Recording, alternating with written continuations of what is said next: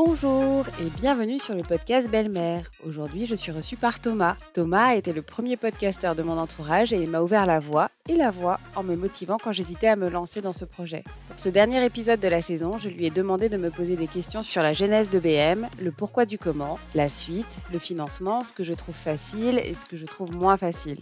En bref, les coulisses de ce projet si riche qui m'apporte tant. J'avais envie de vous les partager avant une pause estivale et une reprise probablement avec un format un tout petit peu différent. À suivre. En tout cas, merci Thomas pour ce soutien. Merci à vous. C'est parti. Belle-mère. Belle-mère. Belle-mère. Belle-mère. Bonjour à tous et bienvenue dans votre nouvel épisode de Belle-Mère. Aujourd'hui, je vais interviewer Émilie. Bonjour Émilie. Coucou, ça fait bizarre. Ah oui, je te vois un peu toute tendue. Ben oui, parce que déjà, c'est la première fois que je suis hostée. Non, deuxième fois, mais la première fois en live où je, je suis face au hoster. Donc, euh, normalement, mes interviewés, c'était par téléphone. Eh oui, mais maintenant, grâce au vaccin, on peut se voir visu. Oui, c'est ça, quand tu lances un podcast en pandémie. Pourquoi ce podcast tu l'as lancé? Pourquoi un podcast sur les belles-mères? Même si tu y réponds finalement en écoutant l'épisode 1, voilà, on aimerait avoir un peu ton, ton ressenti en live après un an euh, de création. Alors, merci de me poser cette question.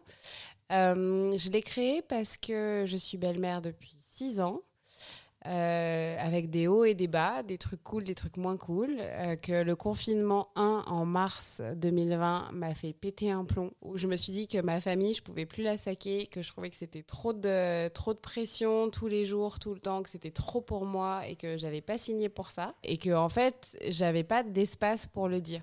J'avais pas d'espace pour le dire parce que, à part ma famille, je ne pouvais voir personne. C'était très technique. Et qu'en plus, je me suis rendu compte que mes potes qui étaient aussi belles-mères, on pouvait parler de fesses, on pouvait parler de règles, on pouvait parler de sentiments. On parlait très peu de, de- de cet espace-là, de ce qui se passait, de ce qui était dur dans la belle-mérité. Et je me suis rendu compte du coup que c'était probablement lié à l'image de belle-mère et au fait que euh, c'était très dur d'assumer que ça puisse être compliqué. Parce qu'on nous vend la famille parfaite, on nous vend la famille ricorée. Et la réalité est beaucoup plus complexe que ça, évidemment. euh, que moi, j'ai fait le, distinguo entre euh, étant mère et belle-mère. Je trouvais que c'était beaucoup plus facile d'assumer en tant que mère quand c'était chiant et casse-couille que quand c'était belle-mère. Parce que, euh, ouais, non, mais c'est pas tes enfants, euh, mais non, mais c'est pas si dur, machin. Et que du coup, je me suis dit, tiens, il y a un tabou. Si moi, qui suis capable de parler d'à peu près tout, j'arrive pas à en parler, je dois pas être la seule. Et, et je me suis, j'ai réfléchi à comment créer un safe space, en fait, où les belles-mères pourraient parler. Et en plus, euh, j'étais assez persuadée que d'écouter d'autres témoignages m'aiderait moi. Et puis, j'adore écouter les gens, en général. Qu'est-ce que tu as appris de ces 17 témoignages du coup par rapport à ce que tu me dis là à l'instant où tu n'avais pas eu l'impression d'échanger beaucoup sur ce rôle-là de belle-mère? Maintenant, après 17 témoignages et d'échanges, qu'est-ce que tu en as appris? Bah que euh, effectivement ce que je ressentais euh, était plutôt partagé. C'est pas un rôle facile euh, c'est un rôle qui a où il y a énormément de couches de complexité. Souvent les meufs sont plus jeunes quand elles se mettent avec quelqu'un qui est plus âgé qui a déjà des enfants donc qui a une autre expérience de la vie qui a déjà vécu probablement une rupture difficile qui a une ex qui est toujours dans le paysage, euh, qui a des enfants donc qui sont le témoignage d'un amour passé euh, que tu as toi dans ton quotidien. Euh, donc t'apprends- tu tombes amoureuse d'un homme, mais en fait, tu as, en plus d'autres gens qui viennent avec le package. Et étant donné que tu es l'adulte, il serait normal que tu fasses tous les efforts pour euh, t'adapter aux enfants, sauf que les enfants, ils ont leur histoire, et tu les as pas choisis, mais ils t'ont pas choisi non plus. En Donc, fait, dans tous les doutes que tu décris, en fait, les témoignages qui t'ont apporté, qui, je pense, ont nourri aussi ton audience, c'est bah, de voir enfin que toutes les sensations que tu as, toutes les émotions que tu ressens ne t'appartiennent pas, mais sont partagées avec beaucoup. Exactement. Et qu'ils n'ont pas eu l'occasion, en fait, finalement, de l'exprimer parce que c'est un sujet qui est globalement pas abordé. Exactement, c'est exactement ça. Il y a un truc de légitimité, de, du fait que ce que je ressentais existait, effectivement était partagé, euh, n'était pas genre des lubies ou le fait que j'étais immature, ou, euh, mais qu'en en fait c'était c'est juste que la situa- situation est ultra dure et que en fait à moins de l'avoir vécu, c'est super dur d'avoir une oreille euh, compréhensive et capable de comprendre toutes les complexités qu'il peut y avoir. Et en fait, c'est ce que j'ai compris et, ce qui m'a rassuré moi dans les témoignages des belles-mères que j'ai interviewées, mais aussi que j'ai eues euh, sur Instagram avec certaines belles-mères, où je me rends compte qu'en fait, ce qui fait du bien euh, dans, ce podcast et dans le fait d'échanger, c'est de se rendre compte qu'on n'est pas seul, que ce qu'on vit, c'est effectivement euh, pas évident, qu'il y a très peu d'espace où on peut réellement en parler et être écouté. Et ça, euh, c'est vraiment une grande chance et une grande joie d'avoir pu euh, faciliter la parole et d'avoir pu aider certaines euh, personnes peut-être à, se rendre compte qu'elles n'étaient pas seules et avoir créé cette communauté. Quoi. Je, ça, je l'ai vraiment, c'est un vrai kiff. Et, à moi, à titre perso, ça m'a fait vachement grandir et, aussi dans, dans ma belle méritée, pour le coup. Belle-mère. Ça me pose la question, comment tu as trouvé tes témoins en fait euh, au long de, ta saison? Bah, au tout départ, euh, bah, c'est vraiment des, connaissances de connaissances ou des amis euh, tout court. Kenza, la toute première, c'était une amie de, de quelqu'un avec qui, que j'aime beaucoup, avec qui j'avais que j'ai connu au travail et, qui m'en avait déjà parlé parce qu'elle avait une histoire extraordinaire. elle a rencontré un mec qui avait trois enfants, ils sont maqués, elle est tombée enceinte et l'ex de son mec est tombé enceinte au même moment. Sur le coup, moi, quand j'ai appris qu'il y avait euh, voilà, un bébé en, en parallèle du mien, euh, euh, j'ai super, super mal vécu. Les hormones de grossesse, je pense, et tout ça, je se jouait un peu. Parce que je me disais, c'est un, bébé qui va être comparé toute sa vie. Ouais, je Voilà. comprends. Je comprends que tu y pensais en tout cas. Ouais. Euh, J'avais euh, aussi une ancienne collègue qui était belle-mère et Claire, euh, c'est une amie très très proche. Donc les trois premières, c'était vraiment comme ça. Et après, en parlant au projet, c'est devenu des amis d'amis. Donc il y a eu Fiona Schmidt qui est une, très bonne amie d'une amie à moi. Et, en fait, et après, effectivement, c'était des personnes qui se portaient candidates pour être témoins parce qu'en fait, euh, il y a un vrai besoin de, parler de sa situation et chaque situation est unique.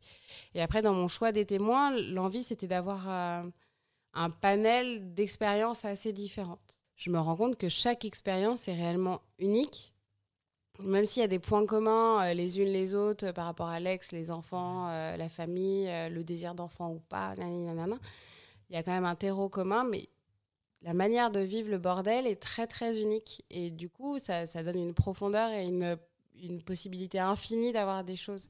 Même s'il y a plein de, de situations que j'ai pas du tout abordées, que j'aimerais aborder euh, en saison 2. Qu'est-ce que tu retires? Qu'est-ce que tu as appris? Qu'est-ce qui t'a permis de te rassurer, même dans ton propre rôle, à l'issue de cette saison? Est-ce que tu as deux, trois exemples de, témoignages qui t'ont particulièrement nourri, toi? Ouais, carrément. Euh, bah déjà, euh, le témoignage de, de Fiona Schmidt a été super éclairant dans le sens où elle avait, euh, elle a contextualisé euh, et elle a, elle a sourcé les difficultés euh, de la belle méritée. Le rapport à l'ex, pourquoi c'est compliqué, le rapport à ses beaux enfants quand on a des enfants, quand on n'en veut pas. Et ça, j'ai trouvé ça super éclairant. C'est-à-dire que la famille traditionnelle, c'est un papa et une maman. Et donc, du coup, la belle-mère n'a pas droit à l'erreur. Parce que, Oui. à la base, à la base de la base, elle est elle-même une erreur. J'ai adoré aussi euh, Marie-Luce euh, du Club des Marâtres, qui elle essaye de, administrativement de faire en sorte que la belle-mère soit reconnue pour, pour que le, statut de beau-parent existe euh, d'une manière ou d'une autre. Ça, j'ai trouvé ça super intéressant. Je n'ai jamais entendu, mais je dis bien jamais, un mouvement féministe quelconque prendre une position, intéressante ou pas, mais en tout cas prendre une position sur la place de la belle-mère. Et après, tous les témoignages personnels euh, m'ont beaucoup apporté, déjà par leur générosité. À chaque fois, j'ai été hyper émue euh, qu'une femme vienne me confier son expérience. Comment tu arrives à, à- à mettre les gens dans un état de confiance pour ton interview? Vous les préparez en amont euh, Tu rencontres les gens de visu Comment ça se passe? Euh, alors pas de visu parce que pandémie power, mais en vrai ça m'allait pas mal parce que parce que c'est un début et que je crois que je me serais pas sentie forcément à l'aise euh, de visu directement. Et puis au moins ça me permet de varier, de pas rester sur Paris parce que c'est vrai que Be- belle-mère je le finance avec mes sous donc j'ai pas encore les moyens de de me déplacer dans la France. Et en fait ouais comment les comment les mettre à l'aise euh, ou, pas hein, je sais pas. Mais en tout cas elles m'ont toutes dit qu'elles avaient plutôt euh, apprécié l'exercice. Je pense que bah, déjà, en vivant des trucs similaires à elle, je pense qu'il y a quelque chose de la du miroir et qui, fait du bien. Je pense que l'opportunité de pouvoir euh, s'exprimer les a aussi galvanisés et puis le fait de se rendre compte que je suis clairement dans leur team. En fait, c'est un safe space et que l'idée c'est de créer un safe space où elles peuvent tout dire. Même si j'ai remarqué que beaucoup s'autorisaient pas forcément à tout dire. Parce qu'il y a encore beaucoup de tabous, parce que c'est très compliqué de dire que parfois tu as envie de jeter tes beaux enfants, euh, parce que très- parfois c'est super dur de dire euh, que tu en as marre que toutes tes thunes passent dans ton foyer, alors que en vrai tu adorerais te faire une semaine de kitesurf, euh, parce que. euh, Ça, ça après, très- c'est le commun de tous les parents. Ouais, oui, mais c'est vrai que euh, justement, quand t'es beau-parent, tu le fais à fond perdu. Ouais. Par, par amour pour ton mec et pour tes beaux-enfants, mais c'est vraiment à fond perdu. Et c'est très dur d'assumer que parfois, ça te surgonfle, que, ton, que ton beau môme, ton bel enfant, euh, n'en ait rien à secouer et euh, vive sa meilleure vie, ou euh, que l'ex décide de tes vacances, de tes dates de vacances, alors que toi, t'avais prévu autre chose. Et ça, c'est des choses très compliquées. euh, ça, peut être encore compliqué pour certaines à, assumer tout à fait. Et souvent, le truc, c'est que tu acceptes d'être belle-mère parce que t'aimes ton mec, mais pas forcément parce que t'aimes les enfants ni parce que t'aimes ses enfants. Tu vois, enfin, c'est un truc. Et encore moins parce que t'aimes son ex, tu vois. mais en tout cas, tu, tu, tu- te lances dans l'aventure par amour pour un mec et tu te retrouves avec euh, énormément de composantes à gérer. Et euh, malgré tout l'amour que tu as pour ce mec, qui reste un homme avec tout ce que ça a de, qui, qui, de, de ce qu'il a, de son passé, de ce qu'il a pu gérer et tout, bah, tu te retrouves dans un espèce de, de système que tu n'as pas choisi et que tu dois, tu dois comprendre les règles d'un système qui existe, tu dois comprendre euh, les règles qui sont dites et non dites, tu dois voir toi où t'en es, enfin, et tu dois mettre les tiennes. Enfin, c'est c'est un sacré casse-tête, quoi. C'est un truc euh, Mhm. hyper compliqué. Et je pense aussi qu'il y a, il y a pas mal de belles-mères qui n'arrivent pas forcément à mettre les mots dessus et à comprendre tout ça, parce que du coup, tu es juste en mode implosion. Ouais. C'est bien normal. Et je trouve que le truc génial du témoignage, c'est que ça te permet. Parce que comme on est tout à un moment différent de notre cheminement, avoir quelqu'un qui témoigne, ça te permet de toi prendre position. Comme quelqu'un en- euh, que tu entends prendre position, toi, ça t'aide à prendre position, à savoir où t'en es en fait dans ton cheminement. Et c'est hyper utile. Moi, ça m'a été hyper utile de hoster et de- d'entendre tous ces témoignages. Et je pense que c'est aussi très utile aux autres euh, belles-mères et peut-être euh, aux papas, aux autres membres de la famille compo- recomposée. Parce qu'en fait, entendre d'autres témoignages, ça te permet de savoir toi où t'en es en fait. Je trouve que c'est vraiment le, truc. Il y, a- vraiment des, témoignages et des prises de conscience qui sont hyper intéressants. Et je pense que, euh, euh, au-delà évidemment d'ouvrir un peu les yeux et, et de rassurer les belles-mères qui s'écoutent entre elles témoigner de leur position, je trouve que ce podcast a aussi un intérêt général euh, qui est celui de, de nourrir un peu la connaissance de ce rôle-là. Mais oui, exactement. Et en fait, c'est cool que tu l'aies ressenti comme ça parce que c'est vraiment l'idée. C'est que parfois, quand tu vas parler à des gens, à ta famille, à tes amis de ce que tu vis, les gens, ce qui est logique, vont rapporter ce que tu vis à ce qu'ils connaissent. Sauf qu'en fait, ça ne ressemble, ressemble en rien à ce que tu peux connaître parce que euh, tu peux avoir une affinité folle euh, avec euh, les gamins de ton mec ou pas du tout. Tu peux en avoir énormément au début et pas ensuite. Et, c'est, et euh, tu, peux, euh, tu peux bien vivre qu'il ait une ex et que l'ex soit toujours dans le tableau ou pas du tout. Tu peux avoir une ex folle, tu peux avoir une ex sympathique, tu peux... Enfin, et en fait, ça, c'est des choses que tu ne peux pas mesurer euh, quand tu l'es pas. Et en fait, c'est pour ça que j'ai choisi ce format témoignage parce que je pense que l'écoute est hyper euh, essentielle en fait. L'idée, c'est pas forcément de demander un avis, c'est vraiment d'écouter parce que en fait, c'est un cheminement, c'est un un un moment c'est une tranche de vie, c'est un truc que tu que tu vis dans tes tripes avec tout ce que ça a de compliqué, euh, l'injonction à l'amour, euh, comment ça dure, qu'est-ce que ça fait. Et, euh, et je trouve que hum, qu'écouter, c'est souvent la solution. Oui, ça, mais que ce soit n'importe quel couple. Exactement. En fait, c'est- pas forcément un avis dont on a besoin, et euh, alors que j'adore le donner. hein. Franchement, c'est ma vie de donner mon avis. Mais c'est vrai que écouter euh, les belles-mères, leurs témoignages, et, euh, et même parfois certaines, je sentais qu'en parlant, elles, elles avançaient aussi peut-être un peu plus vite, en ayant cet espace pour, pour avancer, pour cheminer et réfléchir à haute voix à ce que ça voulait dire pour elles. Ça, c'était ultra gratifiant. Enfin, j'avais, c'est, c'est, c'est ouf. Et, et puis moi, du coup, ça m'a fait cheminer puissance 1000. Belle-mère, comment tu vois l'évolution de ton podcast euh, l'année prochaine, les années qui suivent, euh, si le, le projet est amené à se développer? Ah bah, c'est une très bonne question. Euh, J'y réfléchis beaucoup et c'est pour ça aussi que je vais faire une petite pause cet été. Ce qui est sûr, euh, c'est que les belles-mères resteront au cœur euh, du projet. Je... Mais j'aimerais effectivement euh, peut-être élargir à des discussions de plusieurs membres d'une famille recomposée en même temps ou séparément. Peut-être aussi donner la parole au beau-père. J'ai bien aimé donner la parole à des spécialistes différents, mais par exemple à un psy, je trouvais ça super intéressant, et à une juriste aussi. L'idée, c'est vraiment de donner des, clés euh, pour mieux vivre le rôle. Et c'est vrai qu'en soi, je pense qu'en fait, en, adressant le sujet de la famille recomposée, en fait, on adresse le sujet de la famille, de l'entente, euh, de la fratrie, du, rôle de l'ex, euh, du, rôle du papa, parce que mine de rien, quand ça chie dans la colle, c'est souvent parce que le papa, il est un peu mou du genou, enfin, du fait que, en fait, moi, mon envie, c'est que tout le monde investisse la sphère familiale. Euh, parce que je pense que c'est la clé en fait pour, euh, pour le mieux-être euh, de tous en fait. Et donc oui, dans la suite, moi j'aimerais beaucoup effectivement avoir pl- plusieurs membres d'une même famille recomposée pour qu'ils donnent chacun leur avis sur euh, ce qu'est la recomposition, euh, ce qui est compliqué ou pas. Euh, dans l'absolu, j'aimerais, je suis sûre que ce serait très utile pour certains parents, enfin donc le, le parent qui amène la belle-mère Ouais. d'écouter aussi. Et je vois la plupart des belles-mères que j'ai interviewées m'ont dit qu'elles l'avaient fait écouter à leur conjoint et que ça avait fait évoluer quelque chose dans leur relation, qu'ils avaient compris certaines choses qu'ils comprenaient pas forcément quand ils Mhm. s'engueulaient, parce que c'est souvent quand on s'engueule qu'on dit les choses euh, importantes. Et, euh, et non, j'aimerais bien faire évoluer ça vers ça. Euh, je, je pense que j'aurais du mal à continuer tel quel avec ce rythme parce que je le, je le finance sur ma trésor et que j'ai plus de trésor. Alors justement, comment, comment tu construis ton podcast euh, vu qu'on y est?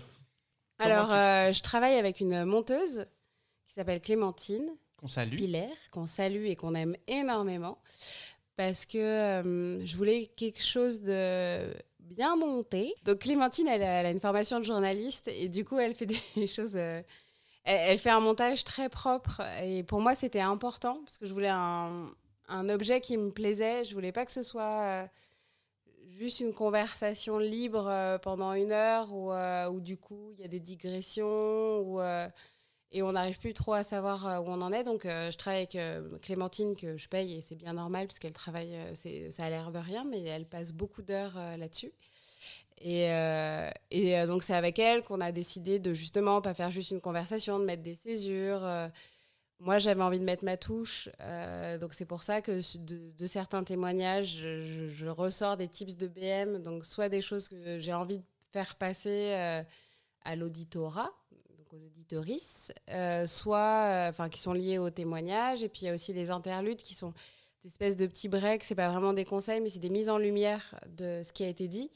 Euh, parce que ça me semble important. Et, euh, et pour raccrocher en fait euh, aussi les témoignages à notre réalité, à notre quotidien, je fais des références à la pop culture. Donc ça peut être des extraits de films qui parlent de belle-mère ou des Disney. Enfin voilà, parce que je, en fait, c'était important pour moi que ce soit un objet qui me ressemble. Donc comme je vous ai dit, j'adore donner mon avis. Donc du coup, le tips de BM, c'est super. Et à la fois, je suis vraiment de mon temps.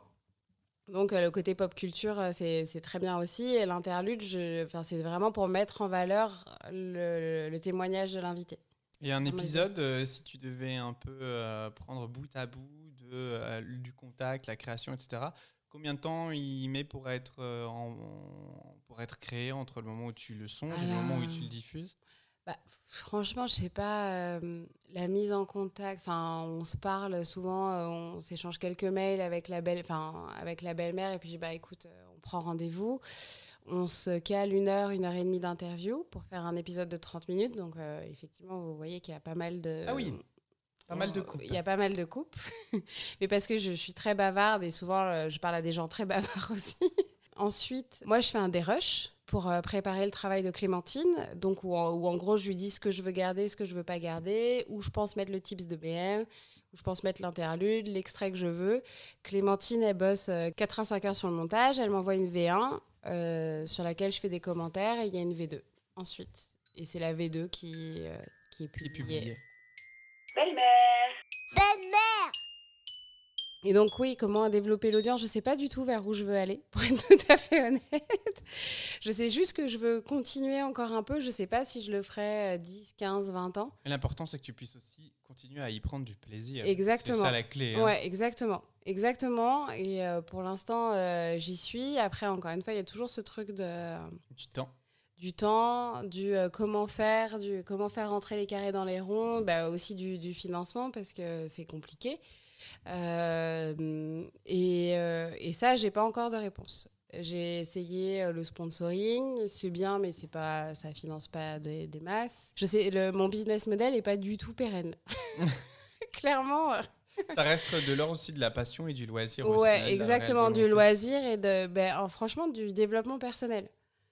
C'est euh, c'est vraiment du développement personnel. Et, en- et puis ça m'enrichit de ouf. Les belles-mères à qui j'ai parlé, ça me- ça m'amène sur un chemin de rencontre de personnes et de personnalités. Franchement, je les aime toutes. C'est pas pour faire euh, genre bisounours et tout, mais elles ont toutes une approche hyper différente, ou pas forcément, mais en tout cas très unique, très à elles de, du rôle.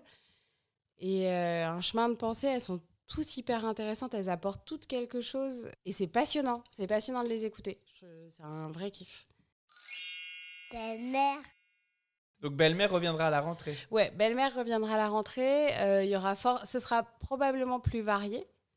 euh, parce que, encore une fois, moi, je me suis bien amusée à, à faire euh, des épisodes de- d'experts. je me suis bien amusée avec un épisode avec Sarah, euh, notamment, où, où à la fin, il y a sa belle-fille qui est intervenue et qui a dit ce tout le bien qu'elle pensait de sa belle-mère. Oui, juste, j'avais peur que, euh, bah, que tu remplaces maman. Bon, pourquoi tu pleures, mon amour? Ah, ça y est, tout le monde va pleurer dans cette maison. Elle est émue. Elle, est... bah, elle savait pas. Tu me dis, tu veux que je réponde à ta place enfin, Qu'est-ce qu'il y a? Non, ça va. ça... Bah, déjà, elle pas remplacer maman. Comment tu veux que je remplace maman? Bah, C'est pas possible. Euh, J'ai trouvé ça très bien.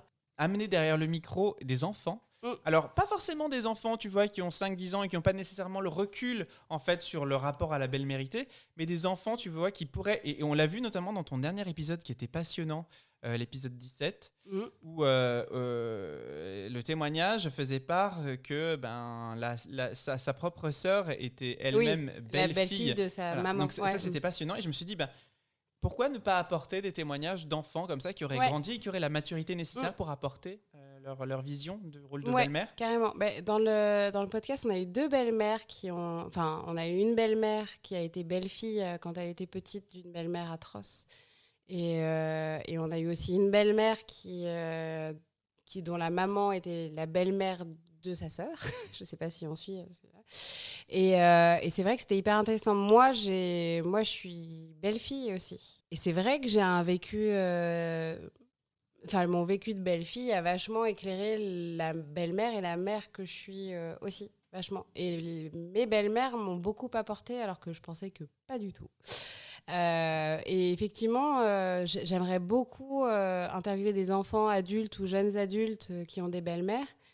Peut-être des enfants plus jeunes aussi. Je sais qu'en en lançant le podcast, j'avais vachement interviewé Carla et enfin j'avais posé vachement de questions à Carla et Joseph sur le rapport qu'ils avaient avec moi et j'avais été très surprise de leurs réponses. Carla et Joseph qui qui sont- mes beaux enfants Voilà. du coup. Et je m'étais rendu compte que effectivement, on sait qu'on ne sait pas et que c'est pour ça aussi que j'aimerais bien cette histoire de table ronde avec euh, plusieurs membres d'une famille pour avoir différents points de vue parce que je pense qu'on serait surpris en fait. Mais euh, tu vois, par exemple, j'ai des filles qui m'ont dit euh, qu'elles étaient un peu tristes euh, parce que euh, ce qu'elles entendaient dans Belle-Mère, c'était que du positif Mhm. que des expériences positives. Et je l'entends, mais c'est, je trouve que c'est pas tout à fait vrai parce qu'en fait, quand tu écoutes bien les filles, tu te rends compte qu'elles en que c'est compliqué, mais qu'elles ont décidé que ça irait. Mais, mais que ça reste quand même euh, du jonglage et que ça reste compliqué, qu'il y a des émotions euh, variées, plus ou moins positives, et voilà. Mais que euh, il y a des situations difficiles. Après, pas atroces, parce que c'est des filles qui sont ultra positives et qui ont ce- cet état d'esprit de ça va aller quoi qu'il en coûte. Ouais. Le fameux quoi qu'il en coûte. Mais, euh, mais voilà, je sais qu'il y a des, certaines personnes, et je le comprends, et je vais peut-être essayer d'en faire un peu plus, qui ont besoin d'avoir des témoignages plus douloureux, enfin moins bien vécus, et moins euh, ça va aller. Et, euh, et c'est vrai que pour l'instant, les, les filles avec qui, je- qui, ont témoigné sont des filles qui ont un mindset très euh, ça va aller. Enfin, même si c'est dur, ça va, je prends le positif, nanani, nanana. Mais ouais, il y aura, y aura plus de choses comme ça. Je pense qu'il y aura plus de tables rondes aussi. Il y aura probablement plus d'experts. Il y aura probablement plus d'hommes, j'espère, même si euh, c'est un grand sujet euh, de faire parler les hommes. Est-ce qu'ils ont envie de le faire ou pas euh, Je sais pas vraiment encore. Je sais que mon mec me demande beaucoup euh, Ah oui ouais, d'avoir plus de papa. Parce que euh, bah, lui, ce qu'il me dit, c'est que pour lui, c'est hyper compliqué parce qu'il a l'impression de ménager la chèvre et le chou en Ouais. permanence. Il le fait pas. Euh, mais euh, lui, il aimerait bien entendre plus de témo- témoignages d'hommes. Et je pense que pour intéresser les hommes, il faudrait qu'il y ait des hommes. Belle-mère. Est-ce que tu aurais des conseils, des derniers conseils à, donner bah, du coup aux gens qui auraient apprécié cette saison 1, des épisodes particuliers qui, que tu voudrais qu'ils écoutent plus que d'autres, ou en tout cas des ouvrages ou, ou des sites que tu aimerais partager, que les gens lisent, regardent avec, euh, avec intérêt sur la question de la belle-mérité Eh ben franchement, euh, sur les épisodes, moi je les aime tous beaucoup. Ils apportent tous, euh, encore une fois, un point de vue différent. En fait, ch- chacune pourra piocher quelque chose dans tous. C'est pas que je veux que tout le monde les écoute tous. Je trouve ça très exigeant et c'est demander beaucoup.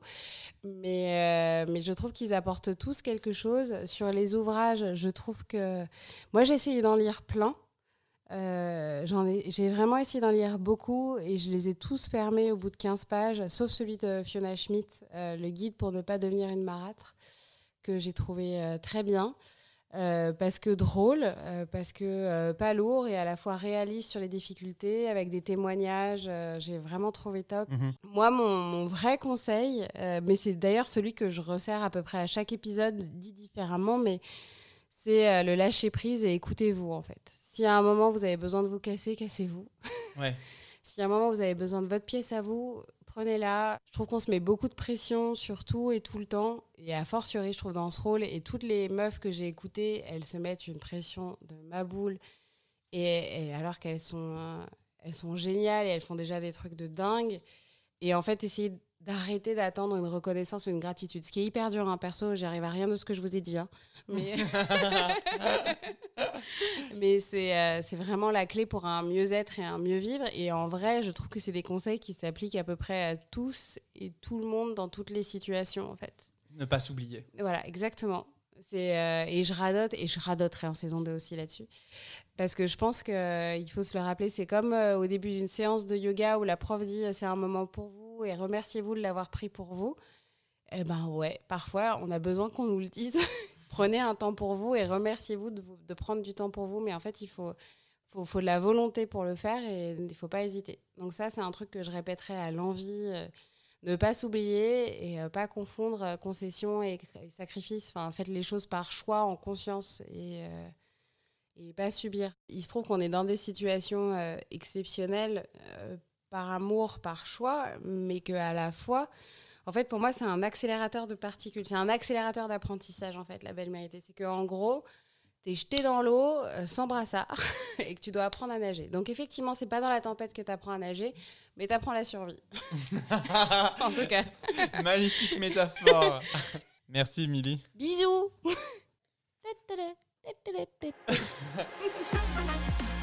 Merci à tous et à toutes pour votre soutien. En vrai, je suis très très très très très émue de boucler cette première saison et de vous avoir eu à mes côtés. Ça fait un peu remerciement à la cérémonie des Oscars, mais je vous jure que c'est sincère et j'espère que vous le savez. Pendant le break, on reste en contact sur Instagram. Vous pouvez continuer à partager vos envies, réagir aux posts, etc., etc. Si vous voulez soutenir le podcast Belle-Mère, vous savez qu'aller sur les plateformes d'écoute, l'écouter, mais aussi liker, mettre plein d'étoiles et mettre des commentaires, c'est super. Et il y a aussi Tipeee. Une newsletter est en préparation pour celles eux, qui laisseront quelques euros pour soutenir Belle-Mère. Merci beaucoup et bravo à toutes, vous êtes formidables. Ne l'oubliez pas, vous faites vraiment très bien. Bisous et bel été Belle-mère. Belle-mère. Belle-mère. Belle-mère.